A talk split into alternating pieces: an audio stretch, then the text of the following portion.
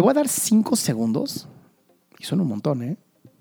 Para que pienses todo aquello que has dejado pendiente, que no has terminado. Empecemos. ¿Qué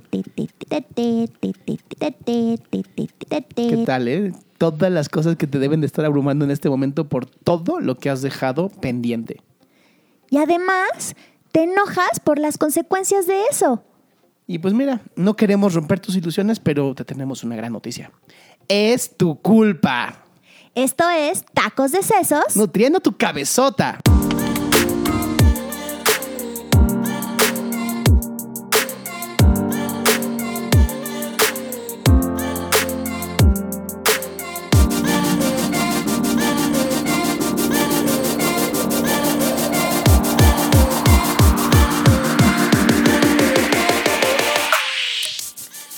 Tal? Yo soy Adrián Salama. Y yo soy Lorena Soberanes. Y hoy, Adrián, vamos a hablar de un tema que casi a nadie le toca. A ver si hay alguno de nuestros escuchas que se pueda identificar, que es la postergación. Dejar todo para después. Y el mecanismo neurótico bien espantoso que viene después, o, o que viene junto con la postergación, ¿no? Sobre todo aquellos que seguramente están escuchando y dicen, no, yo para nada postergo, yo lo hago a propósito. ¿No? O sea, para mí es muy importante dejar todo al último, ¿no? Porque es cuando me inspiro. Me sí, soy buenísima, yo soy buenísima trabajando bajo presión. Sí, no, no. Y además, este fue el factor de toda mi, literal, de toda mi escuela. O sea, generación tras generación tras generación, ¿no? Yo hablaba con maestros, porque era súper nerd, ¿no? Obviamente. Yo la vivía en la biblioteca. Y nada más tenía amigos maestros. ñoño. Era súper ñoño. Me gané cada año el diploma de el que más libros leía. Porque era el único que los leía, la verdad. Adrián, ¿y cómo te sientes con eso? Estoy un poco triste a contar esta historia. Disculpen, escuchas, creo que vamos a tener que tener una sesión. Pero bueno, voy a retomar mi compostura, ¿no? Y la realidad es que era chistoso porque cada vez que iba a haber un examen, así literal, todos los niños empezaron a tomar este Riopan o algo así para la panza, ¿no? Antiácidos, Melox en esa época, este, porque todos se enfermaban, Pepto-Bismol. Siempre era lo mismo, era cada vez que iba a ser la semana de exámenes, y, hasta dirías, hijo, es que es, culpa de las escuelas, ¿no? Son culeras. Te avisan casi tres meses antes. ¿Cuándo va a ser la semana de los exámenes? ¿Y tú estudiabas desde el principio? O sea, tú... es que yo soy bien pinche nerd, honestamente. No, o sea, debo, debo confesarte algo. Tú eres muy postergador. A ver, confiesa. Debo confesarte algo. Nací con esta memoria idiática ¿no? Donde eh, estoy ahí presente en el salón de clases y no vuelvo a abrir, un, libro en mi vida. O sea, es estar ahí, estoy presente, tomo notas que nunca vuelvo a leer. Hoy acabo de romper un cuaderno. Tenía como 140 hojas de notas que cuando empecé a leer, ¿por qué escribí esto? O sea, ni sabías de qué era o qué. No, no tengo ni idea. O sea, escribo muchas cosas, pero no las vuelvo a leer. Y creo que eso ha sido un gran efecto en mí, ¿no? Esta parte como de conexión mente mano. Sí, que ya no necesitas ponerte a estudiar. Ajá. Entonces realmente mi mamá se sorprendía porque me decía, yo no te he visto estudiar nunca. Y es que no estudiaba. O sea, literalmente yo llegaba con mis cuates, este, mis amigas, ¿no? Estaban traumados leyendo así como, se llama cramming en Estados Unidos, ¿no? Como tratar de meter todo en, en, una sola, en un solo golpe. ¿Cómo se llamará en español eso? Atiborrándose. Ajá, atiborrándose, exacto. Atiborrando la información en una hora antes del examen. Y yo me acuerdo que lo único que hacía es preguntarles, ¿no? Y como que yo les hacía los exámenes. Y también de esa manera yo me retroalimentaba. Y en el examen era de los primeros que terminaba, no siempre, porque tenía un gran amigo que se llama Hiroki Kumasawa, que pues obviamente japonés, ¿no? La mamá cabrón, así, Tiger Mom. este, las hacía estudiar cabrón, les hacía exámenes. Una vez, esto es una historia real, una vez fui a su casa a estudiar. Y la mamá súper atenta, así, de esas que dices, hasta te da pena, pues dices, no mames, no he hecho nada por esta señora. y me atiende cabrón, ¿no? Y entonces termina así todo. Ah, ya terminamos de estudiar, le dice Hiroki. Y dice la mamá, excelente. Y saca así, literal, como cinco hojas impresas de un examen que había hecho ella. Madres. Con nombre, fecha. O sea, un examen. O sea, su simulacro. Su simulacro de exámenes. Qué loca. O sea, está bien, pero qué loca. Lore, yo reprobé. O sea, ese nivel de que, qué pedo con estas preguntas, ¿no? Este, Giro que sacó siete o seis o algo así. Nos metió una puta regañiza al mismo nivel de lo, lo amorosa que había sido al otro. en el extremo, la El doña. extremo. bueno, te soy sincero, esa materia saqué 10 cer- así cerrado. Gracias a esa señora. El cabrón. examen fue una papa frente a los exámenes de esta señora. Claro. Claro, pero es mucha presión. Pero era mucha presión. Ahora, la realidad es que creo que no somos muchos los que nos gusta este, pues llegar de la escuela, no darle una repasadita y decir, ya, no vuelvo a estudiar nunca más. ¿no? La mayoría es como, no, vivo la vida, poca madre, y el último día es que me quiero meter toda la información de golpe. Sí, fíjate que yo no, es- no tampoco era de las que estudiaba. Yo en la tarde, en la tarde eh, volvía a pasar mis apuntes en bonito. Y eso para mí es, eh, se me hizo costumbre y entonces cuando yo necesito comprender a un nivel más profundo algo o, o memorizar, yo escribo, lo escribo. Pero yo sí he sido súper postergadora en la vida. Ok. ¿Por qué con las escrituras de los cuadernos no y con la vida de otros demás sí? No tengo la fucking idea. En este momento me acabo de dar cuenta. Así de, ok, ya dos niveles de terapia ¿Sabes aquí. qué? Creo que tiene, sí, creo que tiene que ver, sí, mucho con la, la dinámica en mi familia. O sea, mis papás son súper postergadores. Hacen las cosas cuando ya es absolutamente inminente o cuando ya, o sea, mi papá arreglaba el carro cuando literal ya estábamos varados en la carretera, ¿no? o cosas así. O sea, creo que, creo que aprendí a ser postergadora, ¿no? Aprendí, aprendí Yo creo a que es cultural, ¿eh? así. Ajá. Bueno, yo, yo sí creo que es cultural. Creo que los mexicanos somos bien pinches postergadores y tienen que pasar cosas terribles para que dejemos de hacerlo. Y entonces cuando pasan cosas terribles, o sea, las bonitas y famosas consecuencias de nuestras decisiones, Exacto. nos encabronamos. O sea, creo que es, un, es una doble neurosis, ¿no? Porque ya de entrada estamos dejando las cosas para después, ya es, eso ya es neurosis. Y luego entonces, ante las consecuencias, por ejemplo, mi papá, ¿no? O sea, mentaba madres del carro descompuesto. Pues sí, obviamente, si no le hacía un servicio en 800 millones de años, si no le revisaba los niveles en 800 millones de años, se descomponía. Claro que se iba a descomponer. Y entonces se descomponía y no sabes el berrinche que hacía. Encabronadísimo porque qué mal momento del carro para venirse a descomponer o qué mal ahora tiene que resolverlo, ¿no? Y entonces nos enojamos por las consecuencias de nuestra propia postergación. Justo te estaba pensando que decía, es que si tú no eres responsable, la vida se va a encargar de que lo seas. Claro. ¿no? Es, es una cosa maravillosa. Y este tema creo que es importante que si lo estás escuchando eh, y tienes hijos o hijas, en serio, inculques, porque bien lo dijo Lore, es aprendido. Entonces, Sí. incúlcale a tus hijas y a tus hijos que llegando de la escuela repasen lo que vieron. Mira, no quieres abrir libros porque eres igual de huevón o huevón que ellos. No pasa nada. Pregúntales qué viste en la escuela, de qué habló la maestra. Yo sé que te da huevísima las fracciones, ¿no? Porque a lo mejor ya ni las entiendes. ¿no? Mi ahorita que mi hija empezó vez con sus pinches fracciones fue como de, ah, claro, el método de la X, ya me acordé, ¿no? El común denominador. bueno, las clases de español y gramática, ¿no? Este, papá, ¿qué es el sujeto abstracto? Yo, ¿what? O sea, sé hablar español, hija mía, pero así como de dividirlo y desmenuzarlo en aquí la RAE, no, este.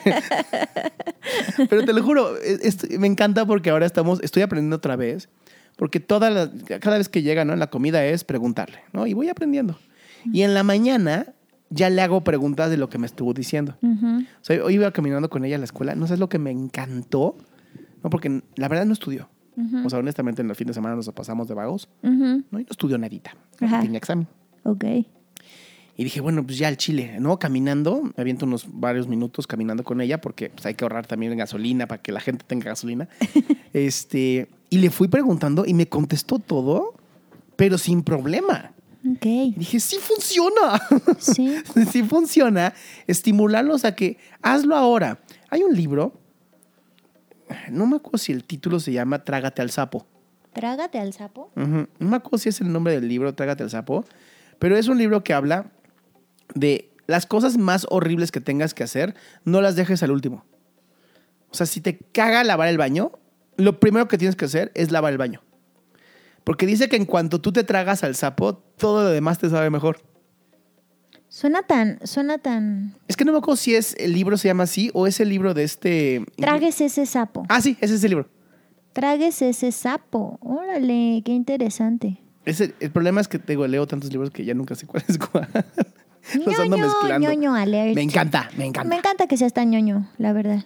Ahora, eh, postergar, ¿no? Eh, muchas, muchas personas dicen, este, ahorita que están con los propósitos, justamente hablamos de los propósitos hace como tres o cuatro podcasts. Así es. Este, es que no me inspiro. O sea, sí quiero hacerlo, pero no me inspiro, Lore, ¿qué hago? Y le dices, a ver, es muy sencillo, hazlo. No esperes a que te llegue la inspiración y entonces con eso te motives y, te- y lo hagas. Es hazlo y te prometo que te vas a motivar. Claro, la, la postergación tiene una, una característica esencial o un elemento, un factor esencial que es la falta de motivación interna. Claro. La falta de motivación interna es una hija de puta. es tremenda hija de puta, porque cuando no desarrollamos, yo te puedo decir, y muchos de mis pacientes los he visto, pero yo crecí sin haber desarrollado una motivación interna porque a mí básicamente me decían qué hacer todo el tiempo. ¿no? Ok. Entonces, yo no podía con mucha facilidad decidir qué quería hacer en este momento, ¿no? Entonces, yo no aprendí a identificar qué me nace, de qué tengo ganas, qué es lo que me mueve, no aprendí. Lo tuve que ir desarrollando. ¿no? Entonces, eh, desarrollarlo fue a partir de, esto, esto me lo dejó mi terapeuta en algún momento de la vida cuando yo trabajé esto. Yo tenía que despertar y pensar, ¿qué quiero resolver hoy? Ok. De todos mis pendientes, solo voy a resolver uno. ¿Cuál quiero resolver hoy? Y solo me iba a enfocar en ese. Ajá. Y entonces, creo que las personas postergadoras que luego reaccionan desde el enojo, de entrada tienen mucha angustia.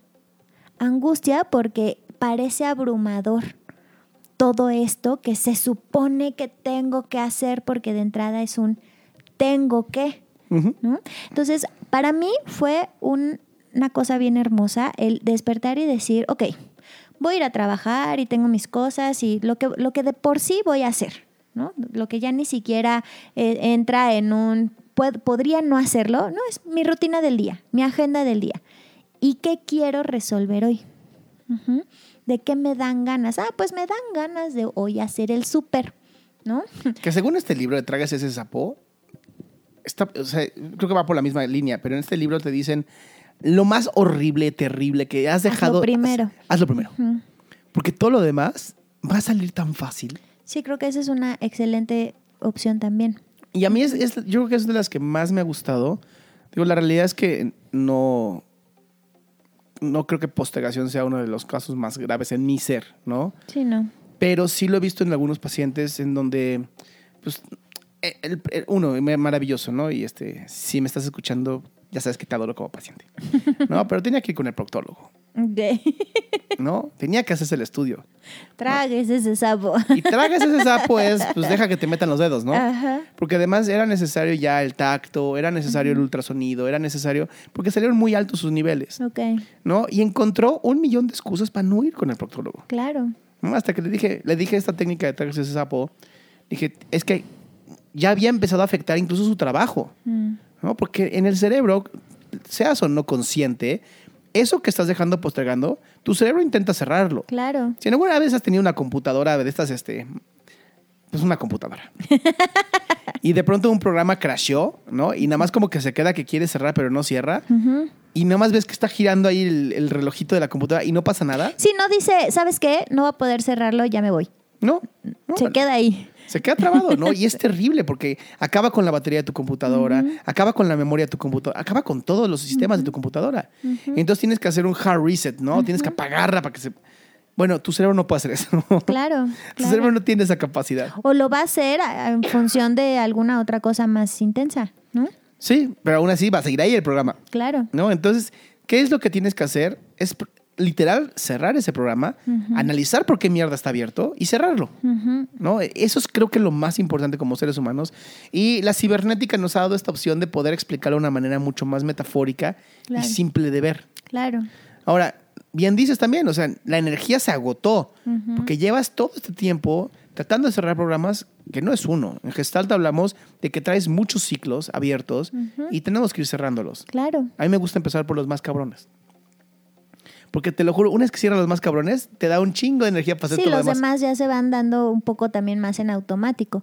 Sí, creo que, eh, o sea, yo creo que puedo ser muy empática con los que nos estén escuchando y tengan eso, porque realmente ha sido un problema en mi vida, ¿no? Y entonces, sí, el, el, el detenerte y darte cuenta cuántas cosas tienes pendientes puede ser muy abrumador, ¿no? Y entonces las personas postergadoras que creemos que funcionamos bien bajo presión, lo que pasa es que llega un punto en el que sí o sí lo tienes que hacer, ¿no? Y entonces ese proceso es muy angustiante y muy liberador, porque lo haces. O sea, al final del día yo terminaba haciendo lo que había estado postergando semanas a hacer y se siente bien.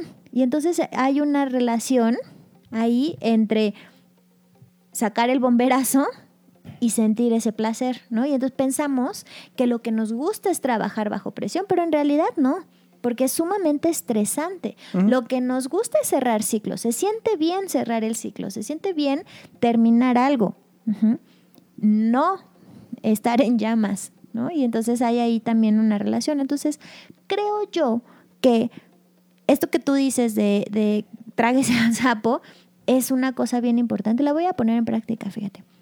La voy, a, la voy a poner en práctica porque sí creo que puede funcionar muchísimo y hacer una cosa a la vez. Ahora, quiero hacer un paréntesis ahí. Em, yo aplico esto de tragas el sapo, incluso hasta con algo que no me gusta de alguien. ¿Va? Pero hay una delgada línea entre decir las cosas y no ser respetuoso. Entonces, cuando tú le dices a alguien sin afán de ofender, eh, lo vas a ofender. ¿va? ujú, Entonces, lo que yo aplico es, ¿me permites decirte algo que puede que te incomode? ujú. Y mm, soy bien honesto, lo digo en cuanto algo me molesta, porque si no, nada más lo estoy rumiando lo idiota y termino lastimándome yo y nunca termino hablando con la persona. Y cuando por fin lo logro decir, ¿te imaginas que la persona va a decir, no, ya ni me acuerdo? Ujú. Entonces, creo que es importante que si vas a aplicar esta técnica y tienes algo que decirle a alguien, primero le digas. Claro, ¿Estás en la mejor creemos- disposición de escuchar? Exacto. Cre- creemos que solo postergamos el pago de la luz y Ajá. la verificación del carro.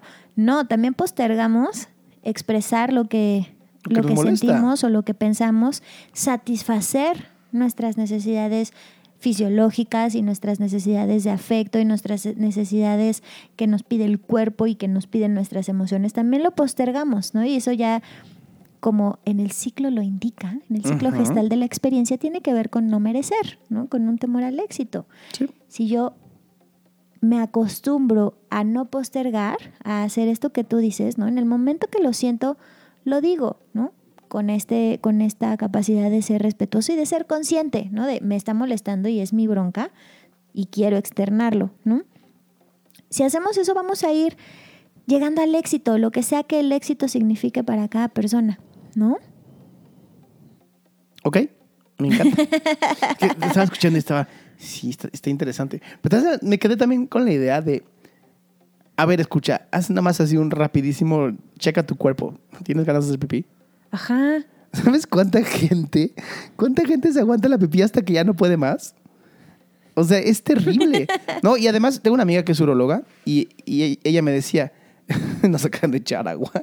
Casi se cae Lorena en Me el sillón. Ay, no, pero es una ventana, tranquila. No, te digo, esta, esta doctora me decía, cuando eres joven, no parece que pase nada. Ajá. No, pero ella es uróloga y me dice, ¿no sabes el daño que le haces a la vejiga por no este, liberar la vejiga cada vez que sientes la primera vez la ganas?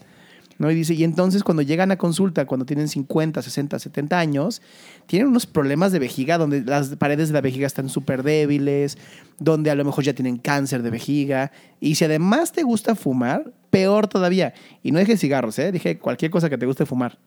Porque todo ese papel que te estás fumando se pega a la vejiga. Madres. Entonces no es tanto el problema pulmonar el, el riesgo de los, del fumador, es también el riesgo de la, de la vejiga.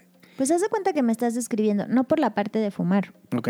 pero de verdad yo era de las niñas que no se daban cuenta Sí. que ya tenían ganas de hacer pipí hasta que era de "¡Ah! si no voy ahorita, me voy a orinar. Y sí, obviamente tuve broncas con la vejiga a los pinches veintitantos años. Que fue muy joven, honestamente. Ujú, Súper joven. Entonces, para resumir es, necesitas poner atención a tu cuerpo.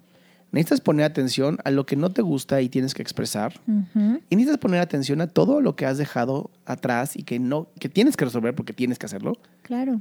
y no lo has hecho por N o X o Y razón. Entonces, yo creo que para concluir esto podría decirte, pues trágate ese sapo, ¿no? Claro, y cuando tengas consecuencias, ¿no? Cuando algo no te esté gustando, chécate si es una consecuencia de alguna decisión anterior, ¿no? De Que algo no que, algo que- ajá, exacto, una decisión que no tomaste o una, una acción que no tomaste, ¿no? Y entonces estarás, no, estarás pudiendo ubicar qué es lo que estás postergando, ¿no? ¿Qué necesidad no estás satisfaciendo?